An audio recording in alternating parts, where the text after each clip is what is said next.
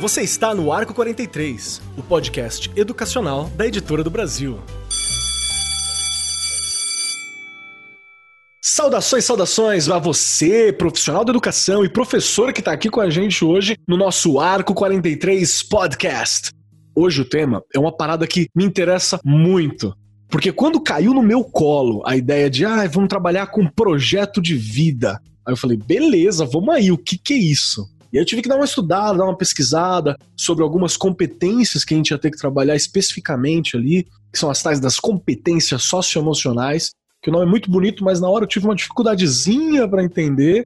E hoje, você que tem dúvida a respeito disso, a gente vai sanar todas. Você vai olhar, esse podcast vai ser tão bom que vai ter que vir impresso tudo que a gente falar do lado da BNCC, assim, ó, explicando o que a gente tá para contar. E eu tô enchendo a bola, né? Nossa, tô até com medo. e para me ajudar aqui hoje, eu tenho a minha querida Regiane Taveira. Dá um salve, Rê. Olá, estamos aqui, né, para mais um assunto aí. Acho que o Keller colocou muito bem. Não é um assunto fácil, é um assunto bem difícil. A gente tem muitas coisas ainda para falar, para pensar sobre. Mas eu acredito que hoje, como você colocou, a gente vai conseguir pelo menos tirar algumas dúvidas ou deixar mais dúvidas, não sei ainda. Não, a gente pretende ajudar realmente aí o professor e a professora que estão nos ouvindo a tentar pensar um pouquinho nesse caminho aí de como trabalhar essas habilidades socioemocionais na escola. É, habilidades importantíssimas e você vai entender ainda mais sobre a importância delas hoje. E para nos auxiliar aqui, eu tenho a presença de duas duas belas damas que estão reluzindo a tela do meu computador aqui com seus sorrisos e simpatias. E nós vamos trabalhar e desenvolver isso. E tá aqui comigo hoje Priscila Boy, com esse nome muito legal, cara. Eu adorei. Priscila Boy, pedagoga, diretora da Priscila Boy Consultoria, escritora e palestrante. Tudo bom, Priscila? Tudo ótimo, estou muito feliz de estar aqui com vocês para falar de um tema que eu sou apaixonada. É um tema que eu tenho trazido para as escolas, não só para as escolas, para as famílias. O ser humano precisa desse tema. Então, que delícia participar aqui com vocês, ainda mais com essa companheira que vocês escolheram para mim, que você vai anunciar agora. Uhum. Sim, porque já estamos entregando aqui os spoilers. A nossa quarta participante hoje é a Marta Helvas, professora, bióloga, PhD em educação, doutor e mestre em psicanálise e neuroanatomia, e eu achei muito louco isso. É. Especialista em bioética aplicada e psicopedagoga. Cara, eu adoro trampo de psicanálise, é uma coisa que eu uhum. gostaria muito de ir para a área, psicologia para o estudo. Quem sabe um dia? Tudo bom, Marta? Tudo bem.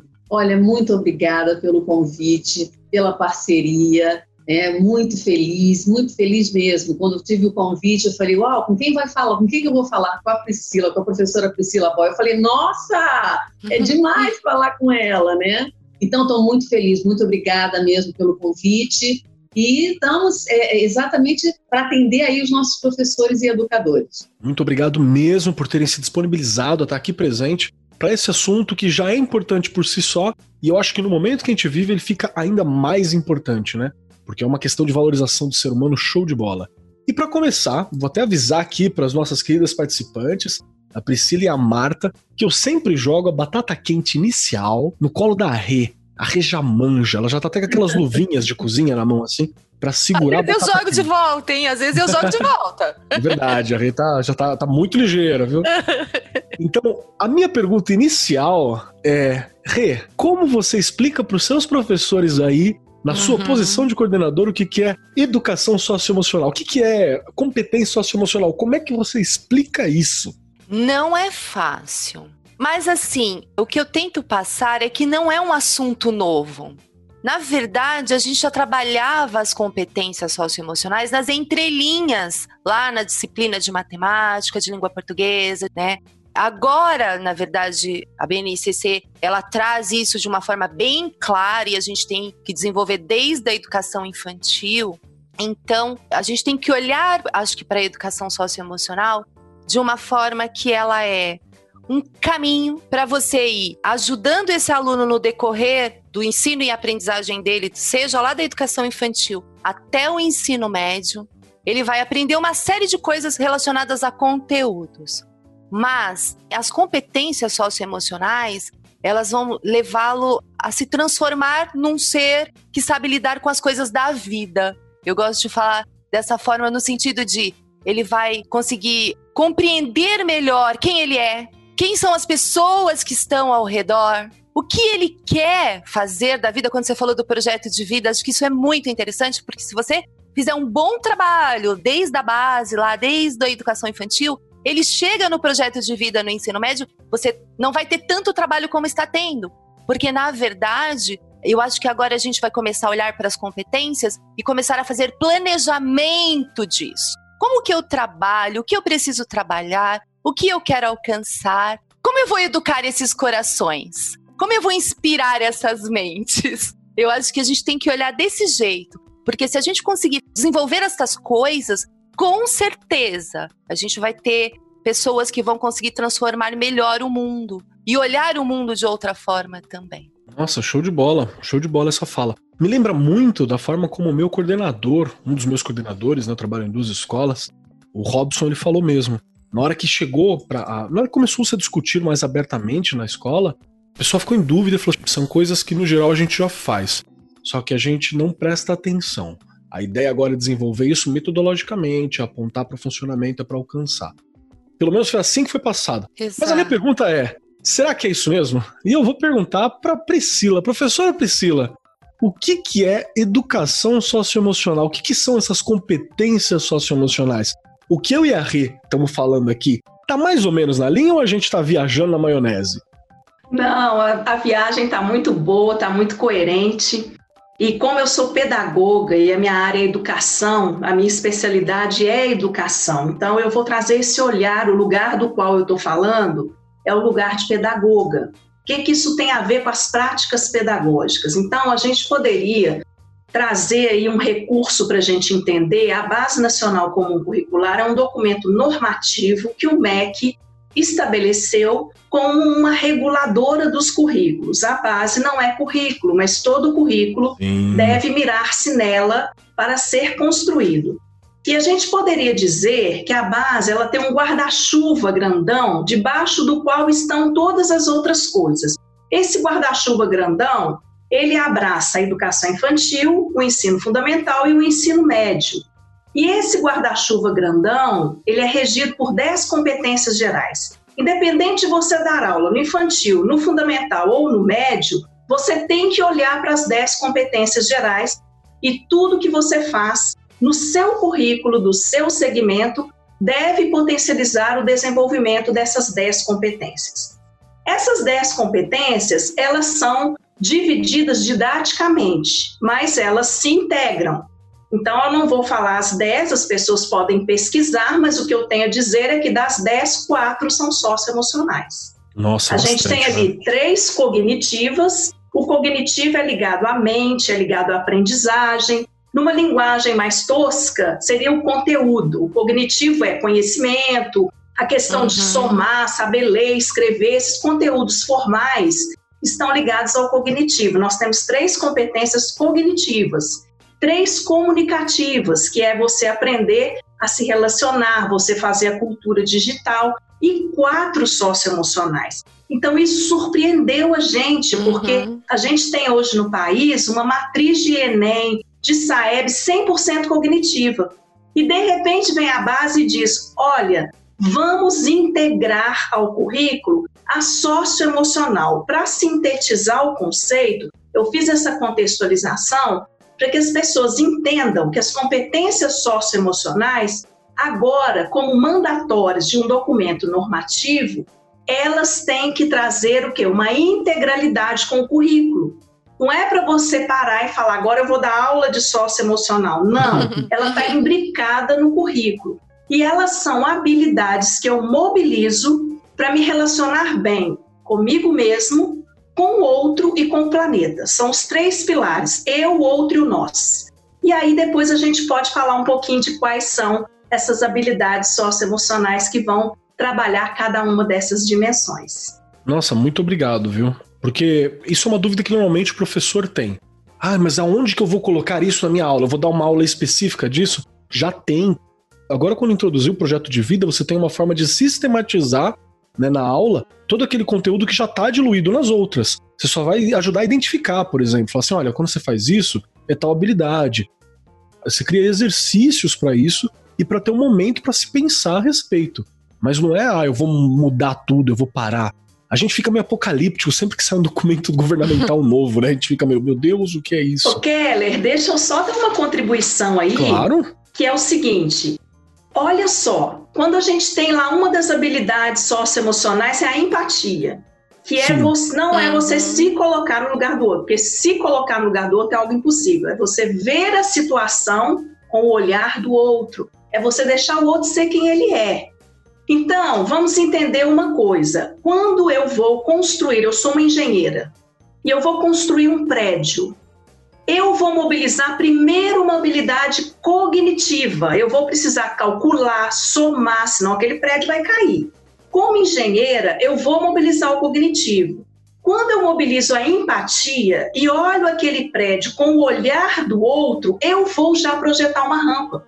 Não vai precisar de lei nenhuma me mandar isso, porque eu vou entender que as pessoas são diversas, que as pessoas não são como eu e que o cadeirante vai precisar acessar aquele prédio. Então, quando eu sou educado na perspectiva de integrar o cognitivo com o socioemocional, eu não só mobilizo conhecimentos, como eu também mobilizo essas outras habilidades que me levam a ver o outro. Então, eu, na minha cabeça é inconcebível projetar um prédio sem rampa. Isso é você fazer uma conexão. Ele está integrado. Incrível. Eu acho que isso que torna essas habilidades explica ter 4 de 10, né? Que trabalha com isso quando a gente pensa em currículo, justamente porque ela é uma forma de melhorar a questão da civilidade, do trato humano, né? E aí eu vou perguntar para a professora Marta, que também está aqui presente. Qual será o impacto disso ser trabalhado numa sociedade? Que impacto que isso tem na gente como pessoa e no desenvolvimento da sociedade o trabalho e ter a perspectiva da educação socioemocional como algo importante, palpável e presente. E, e em que alicerce isso está sustentado, assim, pelo teu olhar? Está alicerçado, sim, Kelly. É, na verdade, a gente precisa ter um olhar mais pleno desse sujeito. E nessa plenitude, por muito tempo, o cérebro humano ele foi negligenciado em todas as partes. Né? Ele já fala razão e emoção. Então, não tem uma separação do que é cognitivo do que é emocional. Tudo Olha faz só. parte de um mesmo cérebro. Uhum. Tudo faz parte de um mesmo cérebro. A questão é, quando a gente fala em competência, nós estamos falando exatamente de toda uma construção conceitual.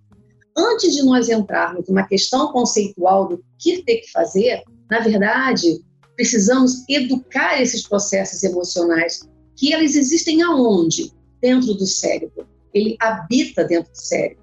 As emoções elas ficaram por muito tempo reservadas dentro do coração, porque exatamente o coração ele é a víscera bombeada no momento que a gente tem um processo de um start de um gatilho emocional. Mas por quê? No momento que ocorre esse gatilho, o cérebro humano ele é ativado em uma área chamada de sistema límbico, sistema de recompensa, também conhecido como sistema emocional, que ele tem uma, um circuito, e esse circuito, ele ativa as nossas glândulas suprarrenais. E é exatamente isso que eu sempre converso com os professores, né? Existem emoções que a gente pode ter, emoções positivas e emoções negativas, né? Então, dependendo dessa relação que esse educador ele tem na sala de aula com seus estudantes, ele pode desencadear sim uma emoção boa produzindo dopamina e provocando uma motivação para que ele esteja ali naquela escola, naquela sala de aula, por meio de práticas pedagógicas é, motivadoras, como ele também pode utilizar o outro lado dessa emoção por meio exatamente de provocar estímulos, no caso que produzam cortisol e adrenalina, que é o medo. Então, quando a gente fala dessa questão emocional e social, ele está no mesmo cérebro. O humano, Nossa. ele existe para conviver. Então, basicamente, se nós fizermos um estudo do nosso cérebro, né, fazendo e, elevando exatamente na minha área de neurociência, tanto no processo cognitivo e emocional, o que se conversa é exatamente essa estrutura emocional que a gente já vem na base do nosso desenvolvimento embrionário. Então, nós já nascemos com uma emoção. Nós já somos emocionais. Então, o humano, ele é 80% cerebral de emoções. E a parte superior do nosso cérebro, que está em franco desenvolvimento, que é a área dos processos cognitivos, ela vai se fazendo ao longo da nossa vida por meio de novas conexões neuronais. Então, o que, que nós temos que fazer? Educar essas conexões neuronais para a base dessa emoção. Porque senão nós vamos continuar sendo humanos primitivos e nós não podemos ser humanos primitivos. Hum. Então a gente tem que realmente reconhecer que um dos fatores fundamentais para isso é exatamente família e escola. E o, o, professor e a família, né? Então, a nossa, nossa relação aqui é dentro da proposta da BNCC, o professor que tem que passar pelo seu autoconhecimento. Ainda tem mais uma coisa: o nosso cérebro, o cérebro humano, ele ganha uma estrutura incrivelmente, extremamente evoluída, que é a área do córtex, que é a superfície do cérebro, onde são encontrados, olha que, que pertinente, neurônios denominados neurônios espelho, próprio no humano.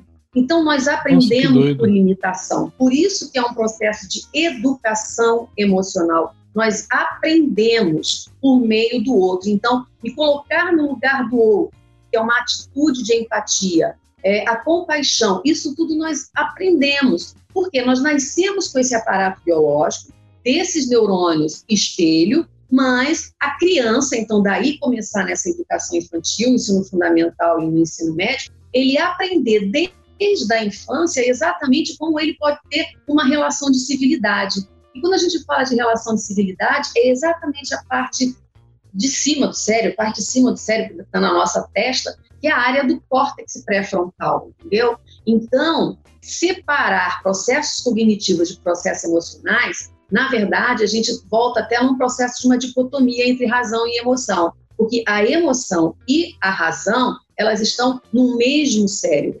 Então, para que eu possa trabalhar determinadas habilidades que a gente possa chamar habilidades técnicas, a base é uma base emocional. Né? Como é que esse relacionamento dessa criança com esse educador, esse jovem com esse professor, ou seja, é por meio dessa afetividade. Então imagina, esse professor, ele primeiro ele vai ter que passar pelo seu autoconhecimento, ele tem que investir Sim. exatamente porque Todos nós temos neurônios espelhos, então todos nós imitamos o outro. Aí o que, que acontece dentro dessa sala de aula? Fala-se sobre competências socioemocionais, mas tem um professor, uma professora desequilibrada emocionalmente. Aí fica difícil, né? Você fica difícil. Como é que ela prega uma coisa e, e eu tenho outra? Ou seja, esse aparato biológico, por meio das relações sensoriais, o tempo todo esse cérebro está ligado. E aí o que, que ele quer? Uma justificativa de um sentido, de um significado. Como é que ele fala uma coisa e ele prega outra? Então, a gente tem que ter muito cuidado, porque esse professor ele precisa ter um preparo para que a gente realmente possa trabalhar essas bases socioemocionais. Não, não se aprende no livro, se aprende vivenciando, né? Exato. Experiências. Então, Fantástico. é o professor, educador, e os pais, claro, né, nesse momento de educar esse cérebro, por incrível que pareça, Kelly. Cérebros são educados. Educando o cérebro, organizamos a nossa mente, porque o nosso cérebro é capaz de fazer novas conexões neuronais, sabe? Aquele ditado que diz assim: ah, eu nasci assim, vou viver assim a vida inteira. Isso já Gabriela. acabou. Não dá, né? Exatamente. Essa descoberta é de que essas conexões elas se fazem por meio das habilidades. Então, hoje eu posso estar assim, mas eu fazendo um processo, eu tenho essa modificabilidade, que não é somente no aprender, mas é comportamental. Então, nós temos um longo processo aí para realmente trabalhar essa questão dentro da escola, né? Exato. E pela tua fala, então, o que deu para entender, o que eu acho que tira assim para o professor entender mesmo a proposta. Não tá na BNCC à toa, né? Tem todo um estudo, obviamente, que o melhor lugar parece que para você desenvolver não um projeto de civilidade, né? Porque você fala só de civilidade também, parece que é uma coisa associada só ao convívio, à civilização, é um projeto de ser humano, né? Eu tô fazendo um projeto de mundo, né, realmente ali, o melhor lugar acaba sendo a escola, porque eu tenho como desenvolver ali processos de ensino que vão se desenvolver mais naturalmente, né? Esses processos da educação socioemocional e das interações. Ali é um, é um momento natural disso. Na né? verdade, né? Keller, o que a base vem nos chamar a atenção é que o ser humano é integral. Uhum. Ele não é só cognição, Exato. ele não é que só loucura corpo. a gente tem que ser lembrado ele disso. Ele também é emoção, relacionamento. Uhum. O ser humano é integral. E a escola tem que olhar para a integralidade do ser. Ela não pode fragmentar esse indivíduo, porque não adianta você falar, eu sou uma escola de resultado, eu vou dar muito conteúdo. Esse menino não vai aprender sem saber fazer a gestão das emoções. O branco que dá na hora da prova é emocional. Verdade. O que ele fica às vezes inseguro é emocional. Quando ele não está assim desenvolvendo o potencial total dele, tem a ver com o emocional. Então a gente não pode ver o aluno de forma fragmentada. Perfeito. A escola é o conhecimento formal. Não. E essa divisão que a base faz, fica muito claro que é uma divisão meramente didática.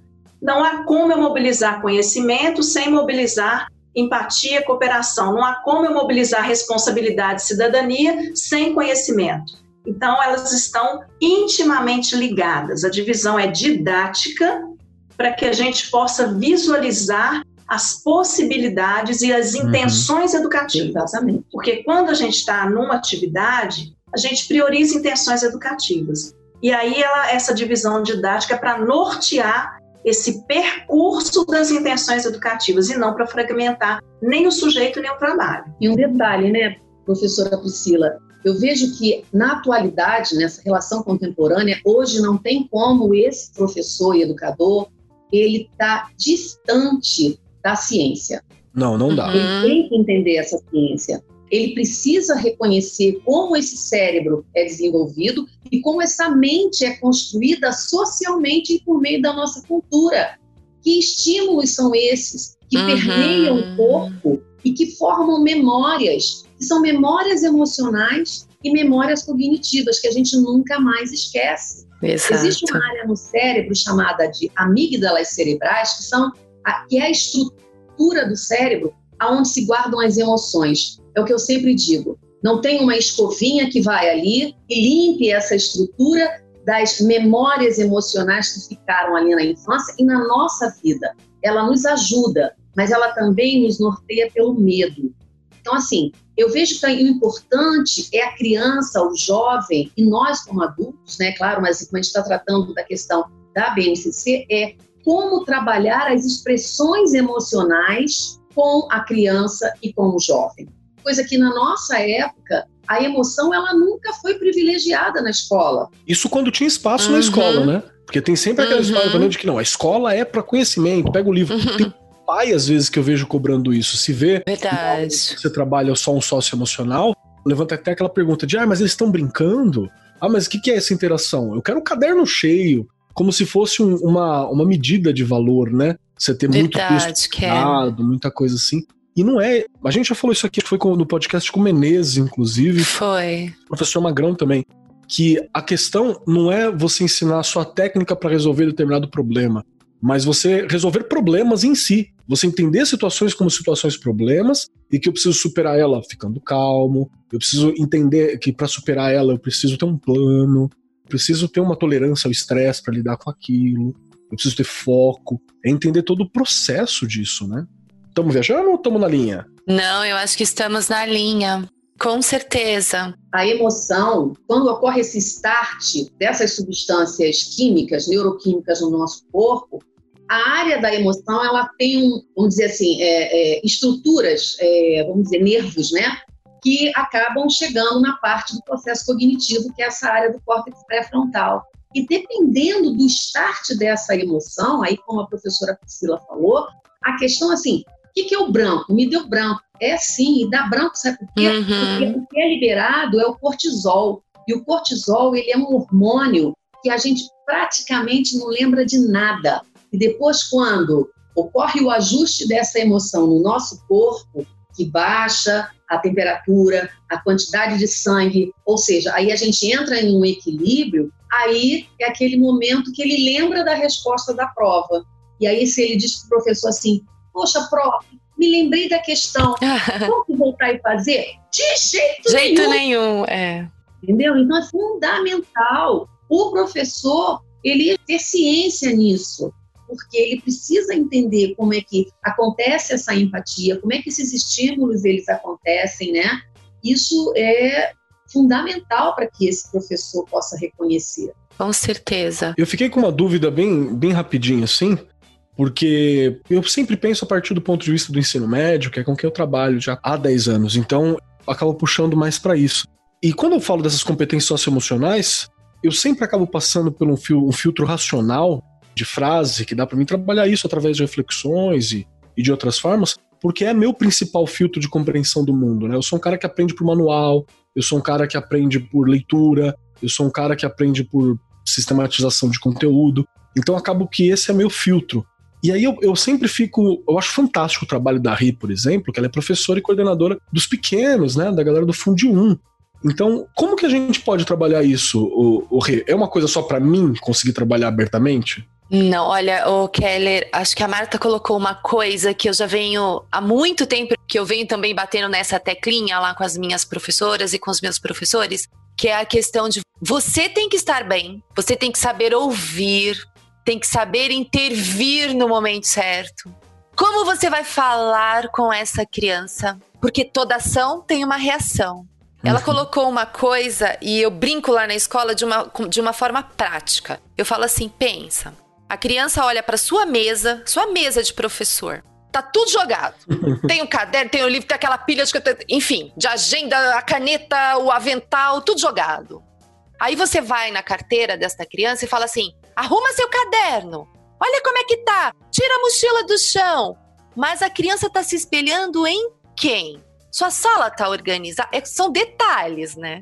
Sua sala tá organizada. E a criança pega, né? E a criança Gente, pega. eles pegam, eles pegam. Porque eu não vou mentir, eu já escutei criança chegar na minha sala, professor, enfim, teve um momento ali, ficou um pouco alterado e mandou Manda pra quem, né?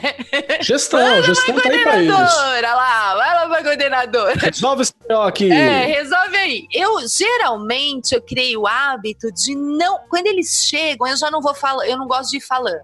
Então, eu prefiro que ele venha sozinho mesmo. Porque se vem com o professor, não tem jeito. Claro, o professor tá ali nervoso, saiu do seu eixo. E o professor chega falando, falando, falando. A criança não tem nem tempo de falar. Eu deixo eles entrarem quando eles estão sozinhos. Ah, eu trouxe, tá bom, vem cá, fulano, senta aqui. Eu deixo eles sentados ali um tempo. Aí eu continuo fingindo que estou fazendo minhas coisas. E aí eu olho para a criança e pergunto: o que, que aconteceu? Aí às vezes responde logo, às vezes ela leva um tempinho.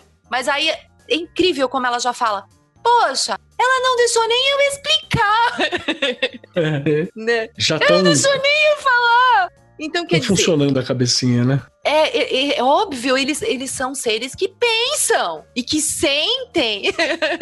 Muito. E essa coisa que a Marta colocou, e aí eu venho falando com as professoras, da gente retomar a psicologia da educação, ela já está aí há tanto tempo e parece que a gente passa pela faculdade, se a gente não se aprofundar um pouquinho nessas questões, a gente precisa entender como que essa criança aprende, o processo mesmo, como ela aprende, como eu ajudo, quais são as intervenções que eu vou fazer. É tão amplo porque essa coisa da emoção, ela mexe com tudo. É, são reações orgânicas, reações, sensações ali pessoais. Então, o professor precisa entender um pouquinho disso, mas é fundamental que ele esteja bem. É orgânico. Então, ele precisa se ele precisa se conhecer também. Num dos programas que a gente já gravou, nós, nós conversamos sobre o limite. Qual é o meu limite como professor? Não estou num bom dia? Não dá. Para lidar com criança, você vai ter que estar sempre num bom dia. Não tem como. Uhum. Eles são pequenos, gente. Eles chegam na nossa escola com seis anos. Às vezes o pezinho não chega no chão daquela cadeira que eles sentam. Então a gente tem que olhar tudo. É bem também o que a Priscila colocou, é um ser, ele é integral, é tudo. Né? Você tem que saber ler até o movimento dele ali. Se ele não tá prestando atenção, o porquê, se ele tá mais triste. A gente tem que ter essa sensibilidade. Não tem como fugir disso de jeito nenhum na escola. Olha, você me lembrou uma coisa que eu acho que é importante, eu quero puxar da Priscila um, um comentário sobre isso. Professora Priscila, e a nossa formação? Porque a Rita tá falando que a gente tem que estudar mesmo, né? A gente tem que puxar essas coisas, e, e tem. Ela falou sobre a, a psicologia da educação, que está aí há muito tempo sendo trabalhada, com grandes contribuições hoje da neurociência, né? Como a professora Marta estava levantando, para a gente entender mesmo quais são os processos físicos reais e não só interpretativos, né? Não diminuindo nenhum ou outro, mas entender que eles trabalham bem em conjunto. Mas e a nossa formação? Ela acaba sendo meio conteudista e não tem algum conflito nisso? Como que eu posso lidar com essa questão? Mas a gente tem que analisar um histórico aí das teorias pedagógicas. A gente tinha um paradigma lá atrás que o conteúdo realmente era o mais valorizado. Uhum. Então, você tinha um investimento, a gente vai analisando as linhas. Primeiro a gente tinha a linha tradicional, depois a liberal e depois a evolucionária. E dentro dessas linhas, dessas teorias pedagógicas, você vai ter ali algumas coisas que realmente são de expoência. O conteúdo é que tem valor lá na linha tradicional. Depois você vem ali para as metodologias, depois você vem para os objetivos na linha tecnicista. Cada corrente pedagógica vai ditar o caminho da formação. E hoje a gente tem uma coisa que a gente precisa parar e pensar muito. Depois a Marta pode até complementar, porque ela é professora universitária, ela fica nesse Ai, universo sim. aí da formação inicial porque o meu universo é da educação básica. Mas o que, que a gente percebe? Uma coisa que atingiu a educação básica com muita força, que teve ganhos e perdas, que foram essas teorias evolucionárias de perspectiva libertária, libertadora, construtivista, que prima pela prática. O aluno vivencia e pratica, e isso acabou atingindo os programas de formação.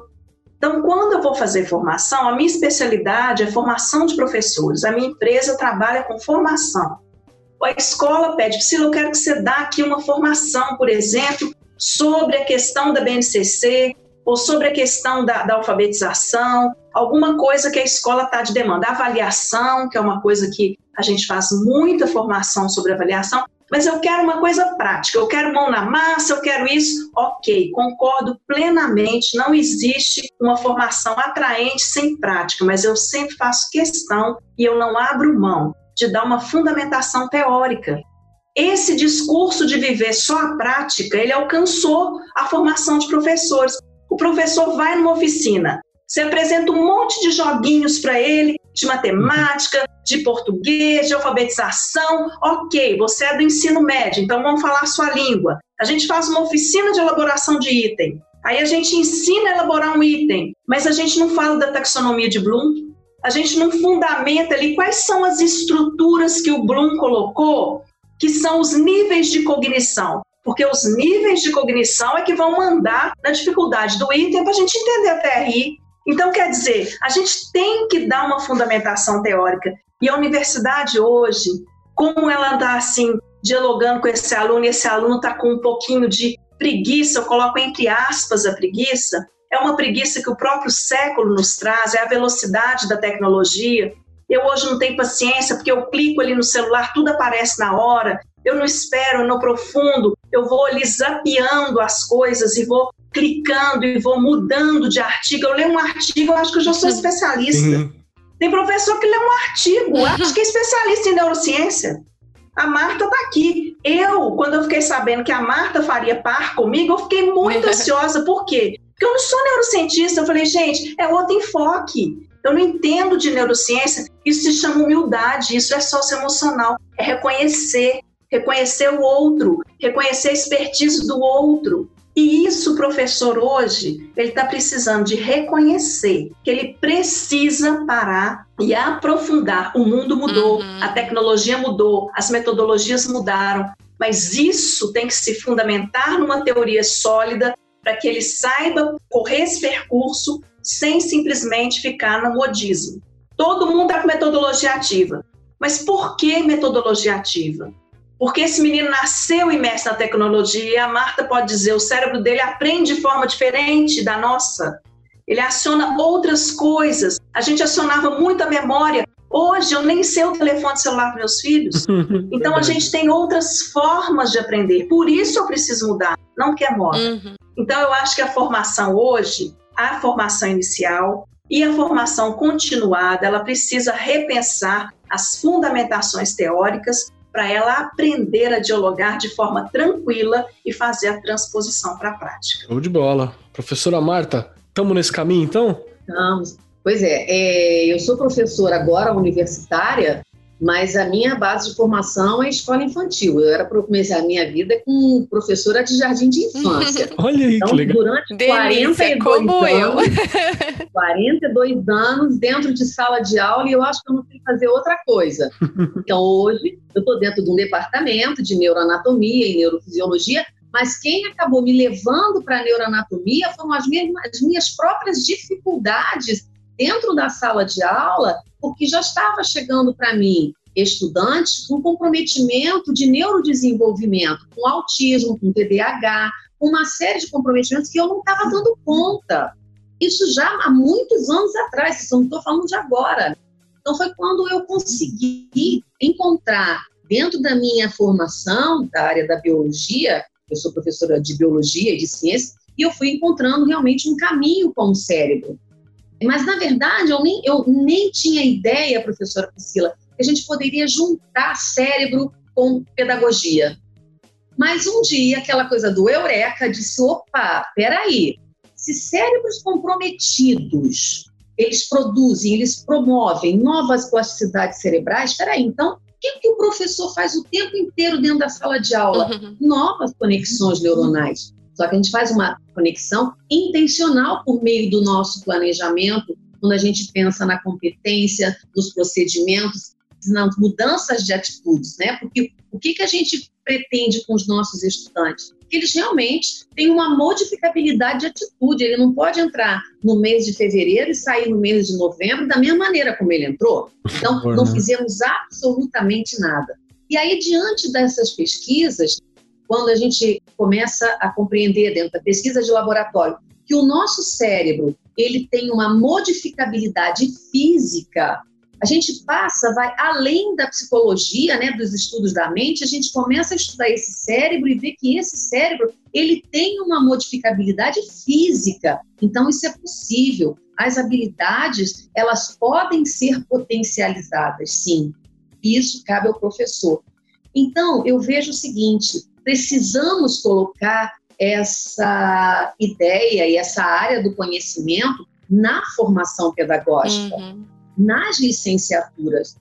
É muito empobrecido, né, professora Regiane, professora Priscila e Kéria, assim, é muito empobrecido a didática que nós temos na, na universidade. É o que eu digo, a didática ela sempre existiu. A neurociência ela está vindo somente na contribuição para mostrar que esses recursos metodológicos que a gente já usava estava dando certo. Piaget, Vygotsky, Vallon, os nossos, nossos eles continuam aí. O que faltou para eles naquela época foi um bom laboratório de neuroanatomia para estudarem o cérebro e ver que aquilo que eles falavam eles estavam certos, mas só que era um processo teórico e não de bancada. Uhum. Então, assim, é uma revisão mesmo. Então, eu vejo que esse profissional da área da educação, nós que somos professores, os fazedores dessa fala, precisamos conhecer a especificidade e as necessidades de cada estudante que ele chega, porque são cérebros que trabalham diferente. É, você estava ainda há pouco dizendo que a, o teu perfil de trabalho, né, de assimilação, é você é Sim. é corpo, mas não é só você, todos nós, o, o cérebro, ele para poder chegar a essa informação na emoção e no processo cognitivo, ele precisa de corpo. Então, uhum. a escola esquece do corpo, a gente só trabalha o corpo na escola infantil, na educação infantil. Eu gosto de falar jardim de infância, sabe, gente? Eu acho bonitinho. Já Me lembra florescer, novas habilidades, sabe? Novas plantinhas aqui, ah, sabe? Aí eu fico resistente na educação infantil ou na escola infantil. Então, assim, será que o brincar é só na escola infantil, na educação infantil? Uhum. O brincar é eterno, é corpo, só chegará ao cognitivo, isso o Valon sempre falou para nós, quando isso. ele permeia corpo, é sensorial. Nós somos sensoriais. E a gente esquece. Né? O tempo Sim, todo a gente fica parado. Ele vai para o ensino médio, ele vai para o ensino fundamental, ou seja, o corpo dele parado. E a gente quer que ele assimile processos cognitivos sem que esse corpo trabalhe. Quando é que a gente vai expressar as emoções dele? Ele chega com uma bagagem de emoção que ninguém pergunta a ele o que, que ele tem, o que aconteceu com ele naquele dia, se o pai brigou com a mãe, se a mãe brigou com o pai, quem morreu, Você já viu alguém está perguntando aos jovens e às crianças esse momento que nós estamos passando? Não, a gente está vendo live só de adultos. Você não vê um adolescente ou uma criança falando. Ah, eu quero acrescentar uma coisa aqui que é uma, uma ideia de um trabalho meu, que eu vou contar aqui em primeira mão para vocês, que eu devo colocar em prática semana que vem, talvez a outra, que eu tô em um projeto de fazer um podcast desses aqui, bem mais simplesinho, né, sem essa produção toda, é só eu falando, com alunos, especialmente do ensino médio, que é por onde eu tenho contato, mas não tem por que parar ali, porque tem a galerinha do Grêmio que eu consigo contato pela internet também, justamente conversando sobre coisas normais deles. Eu quero, eu quero saber o que, que você pensa, sei lá, o que, que é amizade para você. E eu quero ouvir qual que é o conceito, que exemplo de amigo que tem, porque é justamente o que a Rê tinha falado, que eles pensam, né? Às vezes o professor fica nessa de que não, é, é, é um, é um barro que eu estou formando. É. E não é isso há muito tempo, né? Com certeza. O que, que você acha, Rê? Você vai ouvir meu podcast? Claro, eu quero todos, você sabe disso. Não, isso, isso é muito importante. Eu acho que essa coisa de a gente precisa escutar. O professor tem esse mal, né? A gente fala demais. E a gente precisa ouvir. Quando a gente aprende, eu não vou dizer que eu já sei tudo, imagina, tem muita coisa para eu percorrer ainda. Mas uma coisa que nesses últimos anos, eu tenho 27 anos de docência. Quando a professora Marta fala do jardim de infância, eu dei aula no jardim 1, jardim 2, aquela eu tive coisa. aula no jardim é. 1 e jardim 2. então, é, a gente, aliás, eu já até comentei aqui eu entrei na escola numa época onde as crianças aprendiam sentadas uma atrás da outra, né, olhando uma para a nuca da outra. Fazer a educação física eu fui fazer pensando, essas crianças precisam se mexer para aprender, não é possível. Então eu não fui fazer educação física porque eu era atleta, porque nunca. É porque eu queria entender aqui, aquilo e eu queria colocar o um movimento na minha aula. Então eu tento fazer isso também nas formações de professores que eu faço. Porque é, é tão importante que a criança se movimente. Vai brincar. Hoje eu gravando aula de manhã, a gente do nada falou: vocês precisam pular corda, precisam se movimentar. Não é só estudar, a gente não, não pode, porque a gente também está num momento super perigoso. O professor está mandando tanto dever, tanto dever. Puxa, é uma questão. Que a gente está perdendo a noção do que nós estamos fazendo. Eu tenho falado isso direto nas minhas reuniões, né, com os professores. Cuidado, porque tem um limite. Primeiro, que eles não estavam acostumados a fazer essa carga de coisa em casa. Não havia uma rotina. Precisa ir aos poucos. Nunca serão quatro horas e meia, cinco horas de estudo em casa. Eles são crianças, como a Marta colocou muito bem. São crianças. Eu vejo muito lá nos anos iniciais o professor falar assim: agora você já está no primeiro ano, você já é grande. e eu falo, gente, eles são pelo menos pela literatura, até os 12 ele ainda é criança. E a gente vai ser criança a vida inteira. E no coração da mãe vai até os 45, 60. Pronto, é. Pra minha mãe eu sou criança. E é interessante, Rejane, complementar uma coisinha que me ocorreu aqui. E linkando com o que o Keller vem falar das juventudes, a gente, assim, nós somos seres de relacionamento, né? E a adolescência é o período em que a gente está construindo a identidade, a gente está saindo daquela fase. Eu não sou meu pai e minha mãe, eu sou eu, mas quem sou eu? Isso não está claro para mim. E eu me reconheço no é. outro. Eu preciso dos grupos, eu preciso das tribos, eu uhum. preciso da noção de pertença, Sim. eu preciso me relacionar, eu preciso ser aceito. Então, para muitos jovens, a escola ela é a própria vida. E eles estão perdendo isso agora, eles estão em casa, Sim. eles estão isolados. E eu quero falar para quem está nos ouvindo, que às vezes a pessoa está ouvindo um podcast e ela não sabe, que nós estamos aqui nos vendo em tela. E que até a gente que é adulto, profissional, formado, teoricamente consolidado como pessoa, é muito importante para a gente ver o outro, ver o rosto do outro, ver a aprovação no sorriso, balançar a cabeça, Precisa. seria tão mais difícil. Eu já dei entrevista para a rádio, Keller, nunca mais. Eles me convidam para dar entrevista para a rádio, eu saio fora.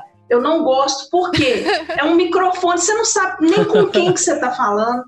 Você não tem essa coisa de ver o outro. Achei a maior delícia quando me disseram. Vai ter a carinha das pessoas na tela. Antes de a gente gravar por câmera, assim, tinha uma coisa que eu fazia eu escrevia o nome do, da pessoa, dos participantes num post-it, e eu colo na tela do monitor aqui. Aí eu ficava conversando, não é Regiane, não é Priscila, não é. Fazia uma representação, né? Assim. Porque a é gente precisa se dirigir alguma coisa. Né? Isso, tinha que se dirigir. Desculpa te cortar. Viu? Acho que a Priscila, ela até resgatou, quando a gente iniciou, ela falou da questão lá dos campos das experiências da educação infantil, que tá lá na base, que fala, né, do eu, outro, nós, que a gente pensa que é só lá e que isso tem que ser a vida inteira.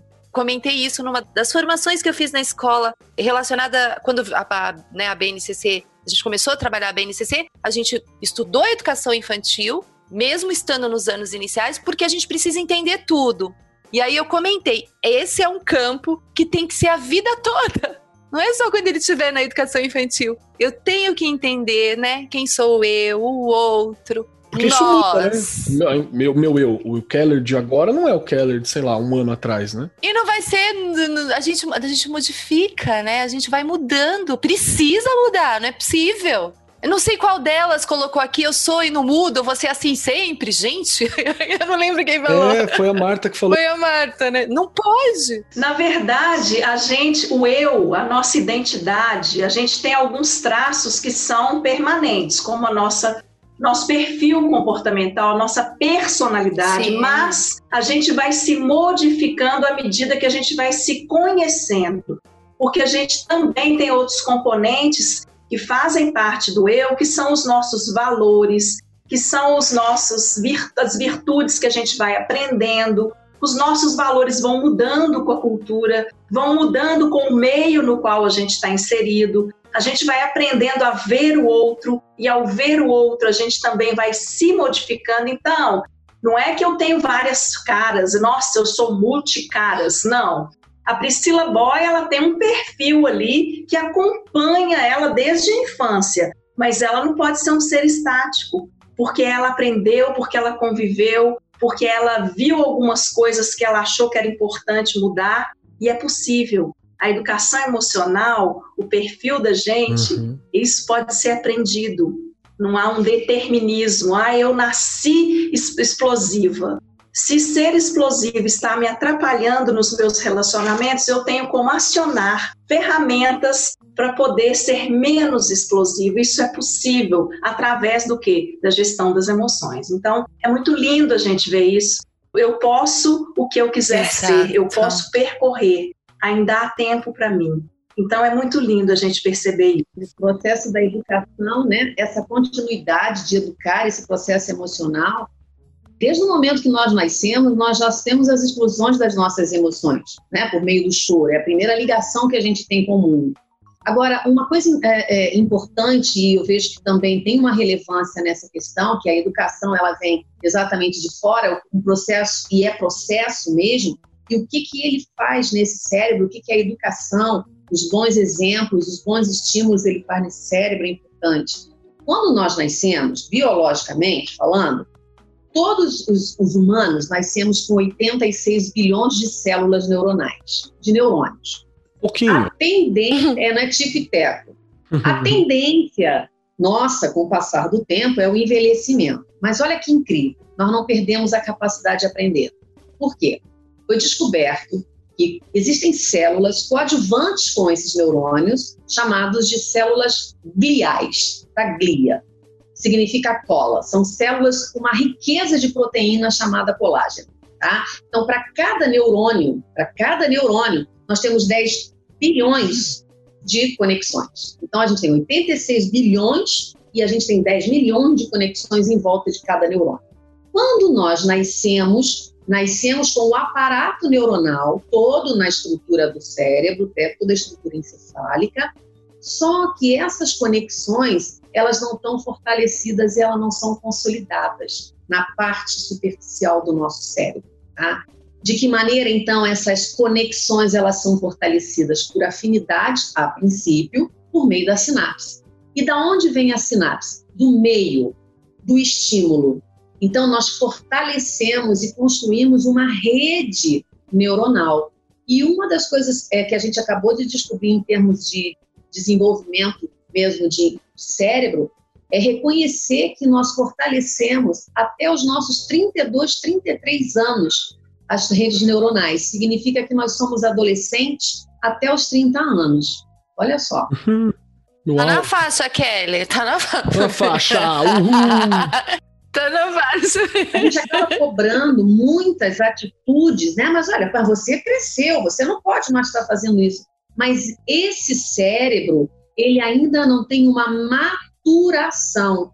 Porque para maturar, essas conexões elas precisam se fortalecerem. E elas se fortalecem, claro, quimicamente, mas por meio de um estímulo. E esse estímulo vem de que maneira? Pelo meu exemplo, pelo modo que eu falo, pelos nossos valores sociais, pela nossa cultura, pelos processos cognitivos das disciplinas, né, do, do conhecimento que se trabalha na escola, ou seja, a gente vai amadurecendo a estrutura superficial do cérebro, chamada de córtex, e o caminho também pela maturidade emocional. Mas a gente encontra muitas pessoas que não conseguem fazer isso concomitante. Enquanto eu tenho maturação cerebral, a minha maturidade emocional ela não acontece. Então a gente até conhece pessoas que têm 40 anos que ainda vivem numa imaturidade emocional, mas já tem uma estrutura de córtex já amadurecido em rede, já é envelhecido. Então, o que faz isso acontecer? Muitas coisas, muitas coisas. O ambiente qual eu convivo, os meus relacionamentos. Aí a gente, eu, eu costumo dizer assim, os mimimis que a gente acaba fazendo, mimando muitas pessoas, não deixam de ter protagonismo e autonomia. Então, assim, vai, meu filho, vai lá, querido, tô só de olho, vai, vai. Então é isso, né? Esse cérebro ele precisa amadurecer em termos de estrutura neuronal, sabe? E a gente ainda sofre, e é sofrer mesmo, que nós chamamos de podas neuronais aos 3 anos, aos 7 anos e aos 16 anos. A gente perde essas conexões para o nosso córtex, ele tem um refinamento para nos dar a possibilidade de pensar cognitivamente, refletir e nos promover a metacognição, que é única no humano. Então, nessas podas neuronais, quando a gente perde biologicamente uma apoptose, uma morte dessas estruturas é, de glia, às vezes boas informações elas também vão embora. Por isso que a gente tem que fazer o reforço. E educar é reforçar, é repetir. Ou seja, é por meio desse exemplo. Então, se essa professora tem uma mesa desarrumada e, e ela vai pedir para o outro arrumar a mesa, olha só, olha que conflito que tem. Como é que eu posso? Que informação que eu estou passando. Atitude sendo cobrada, mas eu estou vendo outra coisa. Então, dependendo dessas, desse momento, dessas podas neuronais, qual foi o estímulo que mais deu a ele a ênfase da motivação, a gente não sabe, né? Porque tudo é um estímulo. Qual é a afinidade do estímulo que a gente tem? Que o estímulo, Perfeito. quando chega, ele ativa a área da recompensa, essa área emocional, e muitas vezes a ativação não é para coisa boa, né? Por uhum. isso que a gente uhum. tem que ficar olhando Atento. e observando. Por isso que a questão do professor na escola, ele é um educador porque ele precisa ser um observador, sim. Ele precisa investigar, sim. É ele. Não é o conteúdo, né? não é a matéria, é a pessoa que está lá que você tem que estar tá atento, né? Exatamente. Sim. Esse professor ele precisa ter o olhar da investigação e a observação e a escuta o tempo inteiro. Porque é o primeiro momento que ele está vivendo é com a gente dentro da sala de aula, quando ele começa a viver nesse social. Ele vai ter raiva? Vai. Ele vai bater? Ele vai, porque ele é primitivo ainda conexões neuronais dele ainda não são fortalecidas. Mas aí o que, que a gente conversa? Você acredita que tá bom você fazer isso com seu amigo? Imagina, se o seu uhum. amigo faz isso com você, vai doer, você vai gostar. Aí a gente exatamente entra nesse diálogo o tempo todo, fortalecendo conexões neuronais. Então, ele precisa viver essa emoção. Ele precisa realmente reconhecer que o outro também sofre. Tarefa fácil? Não, né, professora? Não. Não a gente é. escolheu ser professor é justamente porque a gente sabe que não é fácil. A gente está aqui porque a gente é guerreiro. E eu queria puxar um bloco com alguns conselhos, algumas respostas para alguns conselhos que eu acho que eles são, eu não digo nem práticos, mas eu digo os mais, mais sintéticos para se entender, né? Por exemplo, deixa eu puxar para Rê agora. Ai, Rê, ai, ai. Vamos lá. Como a gente pode trabalhar a educação socioemocional dentro das competências gerais, assim, da BNCC? Que dica que você dá? Que olhar que eu tenho que ter? Né? Não, não, precisa ser um manual, assim, é uma coisa de um, de um, olhar. Eu sei que a gente já falou várias coisas a respeito, mas uma, uma dica que você daria para os seus professores para eles entrarem nisso, sim? Primeiro, eu, eu não, não deixo de falar disso, não tem como a gente fugir, a gente precisa conhecer tanto a BNCC quanto o currículo do nosso estado, o currículo municipal. A gente precisa conhecer o que nós temos para, se não tem, a gente poder inserir aquilo que a gente pretende trabalhar e desenvolver com essa criança. Sim. Então, acho que foi a Marta que colocou, a Marta ou a Pris, acho que foi a Priscila. A gente não pode fugir da parte teórica. A gente precisa de teoria, não é só técnica, professor precisa estudar. Coordenadores desenvolvam trabalhos, né? Nosso podcast estão aqui para isso, né? Por favor. Ah lá, quero muito fazer um trabalho com as crianças relacionado a isso, porque é diferente, é o que eu, eu comentei já outro dia. Há professores que nem conhecem, não sabem, e é, não é uma ferramenta, pelo que você fala, difícil. Daria para a gente fazer ali um bom trabalho. E eu acho que os professores, na verdade, eles precisam. Primeiro passo, tenho que estar bem. Se eu não estou, eu preciso. Falei isso no, naquele programa de saúde mental. Se eu não estou bem, eu preciso de ajuda. Porque para lidar com pessoas, principalmente na escola, é um processo de, de ensino e de aprendizagem, eu tenho que estar bem. Tenho que conhecer é, as ferramentas, metodologias, estudar o tempo todo. Se eu vou desenvolver um projeto com os meus pares, saber exatamente o que eu quero daquilo o que eu vou fazer, para que estou fazendo. Não é só papel. Chega de papel. Eu vejo muito papel, né? A gente tem isso, tem aquilo, tem aquilo outro, mas na verdade o caminho fica aquela coisa de. Então, a gente acaba voltando no ensino tradicional. Porque mesmo num projeto, que é um outro formato aí de ensino, né? De você desenvolver o que você deseja, eu vejo ainda professores naquele formato de pergunta e resposta. Sem chance, né? A criança de hoje não aprende mais assim. Eu acho que nem é de antigamente, inclusive, viu? Não, eu falo, eu passei por essa escola. Nem de antigamente, uma coisa que ficou e enganou uma galera e foi fazendo. Nós né? passamos por essa escola, ela foi assustadora.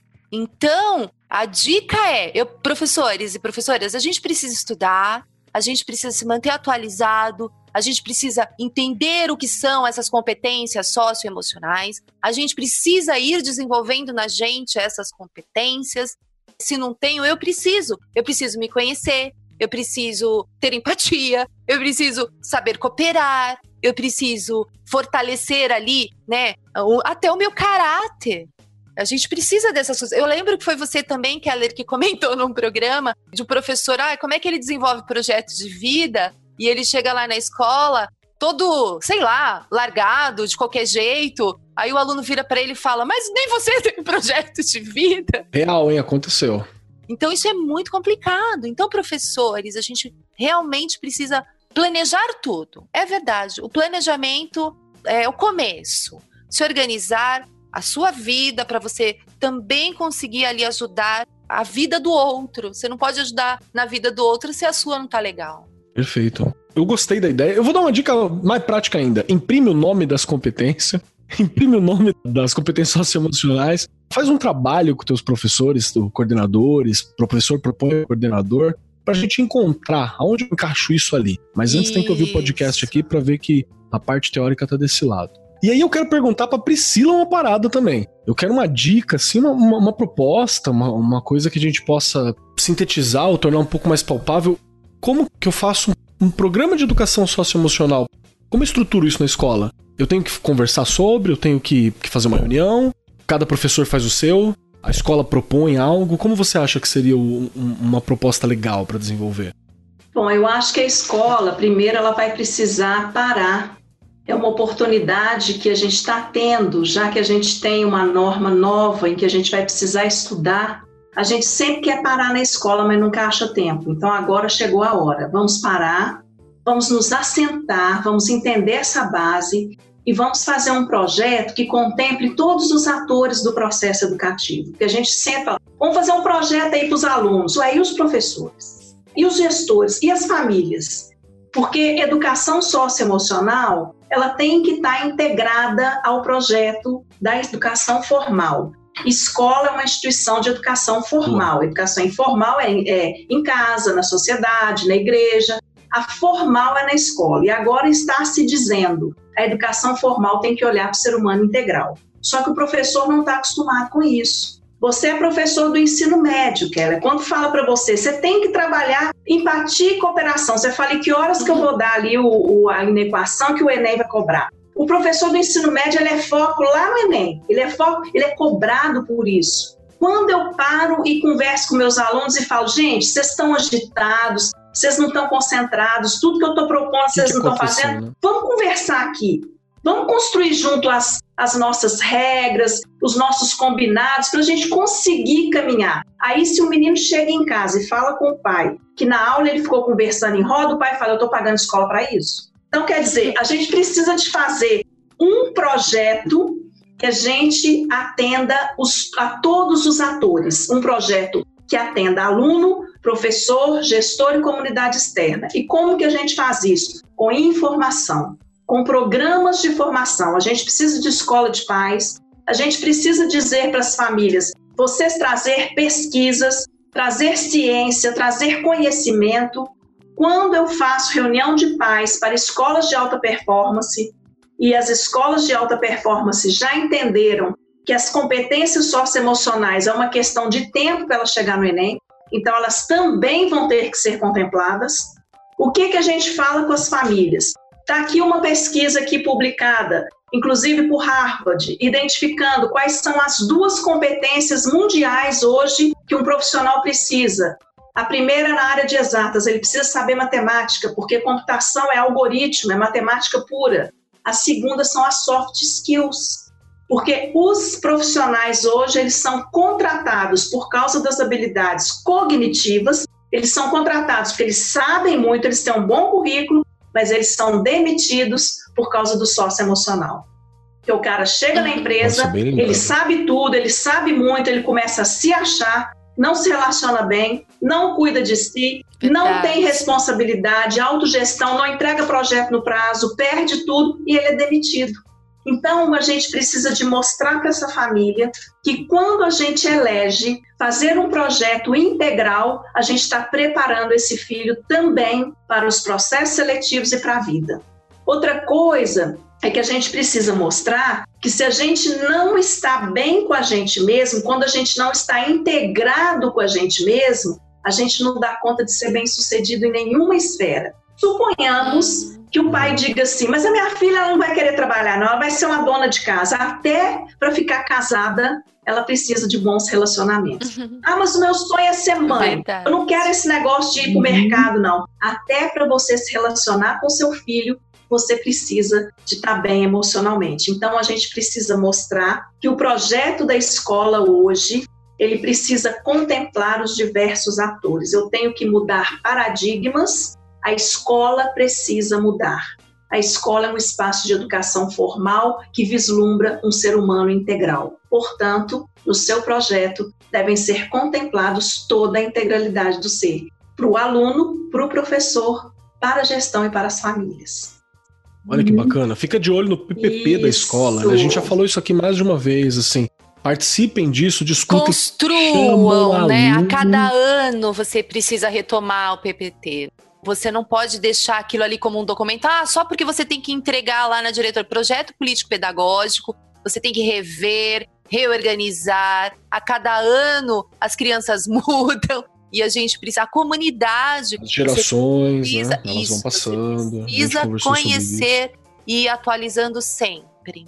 Eu tenho uma, uma, outra pergunta que também é uma, um, um pedido de dica, né? E agora é para Marta, que assim, de que forma, como que eu posso passar para o estudante isso? A, a Priscila deu uma, uma dica de como passar para o pai também, né?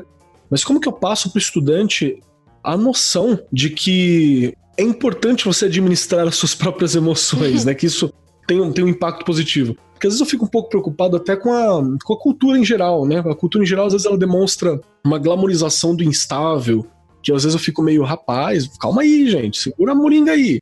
Mas que, de que forma que eu explico que administrar as próprias emoções pode impactar positivamente o aprendizado, as relações, a vida, e que se eu tenho essa gestão, se eu tenho essa, essa administração da, da, daquilo que eu estou sentindo e, e, de como eu me relaciono por isso, que resultado que eu posso esperar dentro de uma escola, dentro da amizade, assim, o que, que eu posso esperar dessa administração? Primeiro, é ele ter um entendimento dimensional que ele é humano e que esse humano ele se faz a vida inteira. Não nascemos prontos e não nos aprontamos no dia seguinte. É contínuo. Que o processo de reconhecer as emoções faz parte desse humano, porque nós temos um processo cognitivo. Né? E é esse processo cognitivo que faz com que eu possa gerenciar e reconhecer essas emoções. Estou com raiva, mas eu preciso entender por que, que eu estou com raiva. Não vou sair quebrando tudo isso. É muito mais fácil eu quebrar tudo isso do que eu reconhecer, buscar uma ajuda para poder entender esse sentimento que está sendo transformado. Ou seja, para esse jovem, ele precisa reconhecer que essa estrutura de cérebro ela é contínua nessa estrutura dessa organização, mas que um momento ele precisa usar os seus processos cognitivos a favor dessa emoção. Nós não podemos ter atitudes primitivas o tempo inteiro na nossa vida. Eu costumo dizer que um dia de fúria dá para a gente ter, mas agora a intensidade dessa fúria, a intensidade dessa raiva, a maneira ruim de se falar com o outro, isso precisa ser investigado. Então, a raiva, o medo, ele existe, mas é entender, você tem medo do que e de quê? E por que essa relação com a sua raiva? Eu vejo o caminho da escola e eu vejo que realmente a, a BNCC ela vai nos fortalecer diante da educação e da competência socioemocional, Bert, é pela relação da afetividade. Nós não nascemos afetivos, nós nos tornamos afetivos. Nós temos reações emocionais, mas que nós podemos canalizar para o melhor. E o melhor para usar essa emoção é a afetividade, é olhar o outro dentro das suas especificidades, dentro da sua diversidade, que é exatamente o que desejamos para o caminho dessa humanidade. É o afeto, é a afetividade. Né? Então, eu vejo que estamos longe disso, mas eu acredito na escola, eu acredito no humano, eu percebo os nossos olhares e que é importante, mesmo por meio visual, né, que a gente tem, mesmo por meio, meio virtual, e como a gente está utilizando aqui, essa relação emocional é extremamente importante. E esse jovem, ele precisa reconhecer essa emoção. Ele está com raiva, mas por que, que você está com raiva? Porque socialmente ter raiva é muito ruim. Você está com raiva do fulano, mas por que isso é muito ruim? Não, é ele. Ele tem um motivo e eu vejo que é o processo da escuta. O porquê? O que te levou a isso? E o caminho é a afetividade, é a escuta. Perfeito. Muito obrigado, viu? E não, e não são, de novo, a gente já falou isso em alguns programas anteriores e a gente repete aqui. E esses conselhos que a gente está dando não são, eles independem da sua capacidade socioeconômica, eles independem da sua localização geográfica, eles independem da, da comunidade em que a sua escola está. Elas são mudanças de habilidades, né? São mudanças de, uhum. de posturas, né? E a gente está quase chegando para o fim, então agora, agora tem uma pergunta assim que ela é a, ela, vocês podem falar não. Até, até agora ninguém falou não. Mas pode falar não. Então, a minha pergunta é: primeiro, se vocês gostaram, essa pode falar não, não tem problema. E a outra é que se o nosso ouvinte achou muito bacana, tem alguma dúvida adicional e gostaria de contatá-las, é possível encontrar? Tem algum e-mail para contato? Tem alguma forma de falar a respeito? E eu começo com você, Priscila. Você, professora Priscila, você gostou da nossa gravação? Achou legal? O que, que você achou disso tudo? Se tem alguma palavra que você gostaria de falar é, nesse ponto final e se tem alguma forma da gente encontrar você. Bom, vocês me encontram em todas as redes sociais. Eu sou uma apaixonada pelas redes. Eu tenho LinkedIn, eu tenho Instagram, eu tenho Facebook, eu tenho Telegram, eu tenho WhatsApp, eu tenho TikTok. blog, eu tenho site. Não tem como não achar a Priscila Boy por aí. Mas você pode me encontrar na priscilaboy.terra.com.br ou você pode ir lá no meu Instagram, Priscila Pereira Boy, porque você sempre vai me achar de alguma forma. Dá um Google lá que você me encontra. Sobre ter gostado ou não, eu achei assim uma delícia estar aqui. É uma modalidade que eu estou estreando. Eu nunca Ai, gravei bom. um podcast. Muito obrigado. Eu estou estreando podcast hoje E a mensagem, quero agradecer essa oportunidade de estar aqui, de partilhar as ideias, de partilhar aquilo que a gente vem estudando, né, com as pessoas que foram escolhidas.